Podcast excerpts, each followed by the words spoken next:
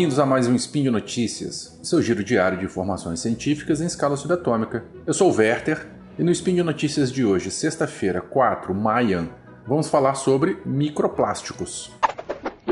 Speed Notícias.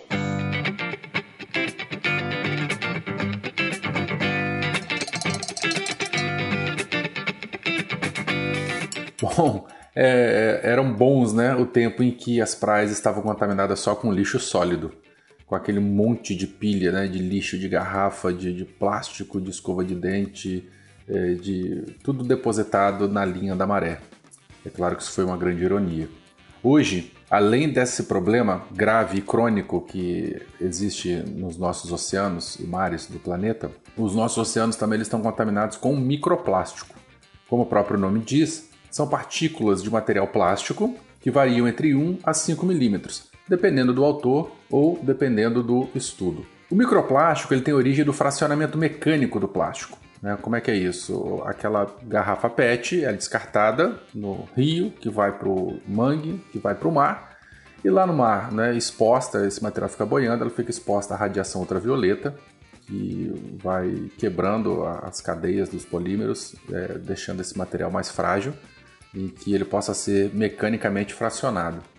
Além disso, né, como eu já comentei, a ação mecânica das ondas e dos ventos, eles vão reduzindo o tamanho desse material a partículas cada vez menores. Mas não é só isso. Para piorar a situação, né, há também aqueles que são fabricados para esse propósito. Estudos apontam a presença de microplástico na forma de microesferas, em produtos de higiene pessoal, como esfoliantes, shampoo, sabonetes, pasta de dente, delineadores, desodorantes, gloss, protetores labiais, né, sobre diversas formas, como polietileno ou polipropileno. Ou seja, né, eles foram fabricados na indústria para serem utilizados nesses produtos. Outras fontes de microplástico na natureza são as fibras sintéticas na lavagem, as fibras sintéticas no ar e pó de pneu. Aí, mais uma vez, carro sacaneando o meio ambiente. Vamos todo mundo andar de bicicleta. Mas basicamente, nessas fibras sintéticas durante a lavagem ocorre a, a, o fracionamento mecânico então, é, é, de partículas microscópicas que a gente não vê. O mesmo também no ar através do atrito, né? Botou aquela calça bonita, sintética, é, no meio da perna, faz aquelas bolinhas, o, o atrito da movimentação do braço nas axilas. Isso tudo vai desprendendo material. Não necessariamente na forma de esferas, tá? Pode ser como na forma de fibra também. E o pó de pneu também, né? Nessa civilização mecanizada, mecanicista, carrocrata, é, com a utilização cada vez mais das vias públicas, o atrito da borracha do pneu vai liberando partículas cada vez menores no ambiente. O microplástico, então, presente nos oceanos, ele pode entrar na cadeia trófica. Né? O plâncton e pequenos animais se alimentam do plástico contaminado e, ao serem consumidos por peixes maiores, propagam a intoxicação. No final da cadeia, quando o ser humano se alimenta desses peixes menores, já está ingerido também o plástico e os poluentes que se acumularam ao longo desse processo. E, pasmem, né? Já acharam microplástico em cocô humano. Ou seja, é para a gente se preocupar sim, pois eles estão presentes na nossa cadeia trófica. E para piorar a situação, hein, tá uma vez de vibe do caramba. Além de estarem presentes na cadeia alimentar, o microplástico ele também ele atua como um captador de poluentes orgânicos persistentes, altamente nocivos, ou seja, partículas tóxicas se acumulam é, nesses materiais. Dentre esses poluentes estão os PCBs, pesticidas organoclorados, DDE, nonifenol e outros. Bom, em estudo recente, na, promovido na, realizado perdão, na Universidade do Estado de Nova York, foram testadas 259 garrafas de água de 11 marcas distintas de 19 localidades de 9 países. E, para surpresa ou não, 93% das amostras mostraram sinais de contaminação por microplásticos. Galera, a água que a gente bebe. Então, a, a, ele está entrando no nosso corpo não só pela cadeia trófica da relação produtor-consumidor primário, secundário e terciário, mas diretamente na água que a gente ingere. E no Brasil? A Folha ela colheu 10 amostras de água de diversos pontos da capital paulista e enviou para análise na Faculdade de Saúde Pública da Universidade de Minnesota. É, descobriu-se que 9 das 10 garrafas com 500 ml de água extraídas de torneiras paulistanas continham fibras de material sintético. É uma proporção semelhante à encontrada no levantamento realizado fora do Brasil, nesse estudo que eu comentei aí em cima.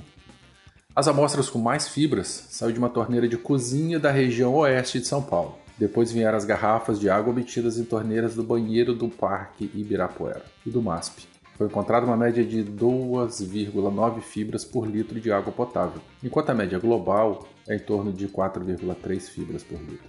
Embora brasileiros não costumem beber água da torneira, ela é empregada aqui para cozinhar, o que levaria à injeção dessas fibras né, de maneira direta. Além disso, o aquecimento pode liberar substâncias aderidas à superfície do plástico. Que substâncias? Uai, por exemplo, aqueles contaminantes que eu mencionei acima. A Sabesp, empresa de saneamento que atua em São Paulo e em outros, 300, em outros 366 municípios paulistas, não faz análise para constatar a presença de microplástico na água que ela trata. No entanto, a companhia ressalva que a companhia ressalva que segue as exigências da portaria 2914, baixada pelo Ministério da Saúde em 2011, que não faz menção a microplásticos, ou seja, Sabe-se que tem, mas nada se faz porque na lei está dizendo para não fazer. Basicamente isso. Apesar disso, é, das 28 estações de tratamento de água da Sabesp na região metropolitana de São Paulo, duas estão equipadas com membranas de nanofiltração, capazes de reter partículas. Então, enfim, alguma coisa já vem sendo feita em São Paulo. Não tenho a mínima ideia de como é que está a situação em outros estados do país. A gente precisa se preocupar com isso? Sim, e muito porque isso é um mal da vida moderna. Né? O progresso é bom, mas traz consequências terríveis, né? se não for utilizado de maneira é, satisfatória. Bom, esse é um assunto bastante em evidência, muito provavelmente a gente vai abordar em algum podcast do SciCast. É, existe uma infinidade de, de links de reportagens, de estudos, tem vários aqui nessa postagem. Eu tirei informações do portal eCycle, do Marine, do Marine Debris, é um programa da, do NOAA é, que monitora lixo plástico em, em diferentes mares, da instituição Orb Media, ela é quem patrocinou aquele primeiro estudo que encontrou plástico em 93% das garrafas d'água. A própria reportagem da Folha, é, artigo científico publicado na revista Ecologia é, Portuguesa, da reportagens da Deutsche Welle, então todos os links no post, quem quiser dar uma olhadinha que tem muito mais detalhe. Dúvidas, críticas ou sugestões, contato@saicast.com.br ou direto comigo no verterk.gmail.com. Vocês também me acham em todas as redes sociais aí. É, quer dizer, todas não, Facebook eu não uso mais, mas vem falar comigo no Twitter se tiver alguma dúvida ou sugestão de pauta, ou crítica, ou elogio, ou mandar beijinho. Adoro receber beijo, mandar também. Esse podcast só é possível através do seu apoio e patronato no Patreon e no Padrim. Um grande abraço, bora tomar uma garrafinha d'água. um beijo e até o próximo Spin Notícias. Tchau!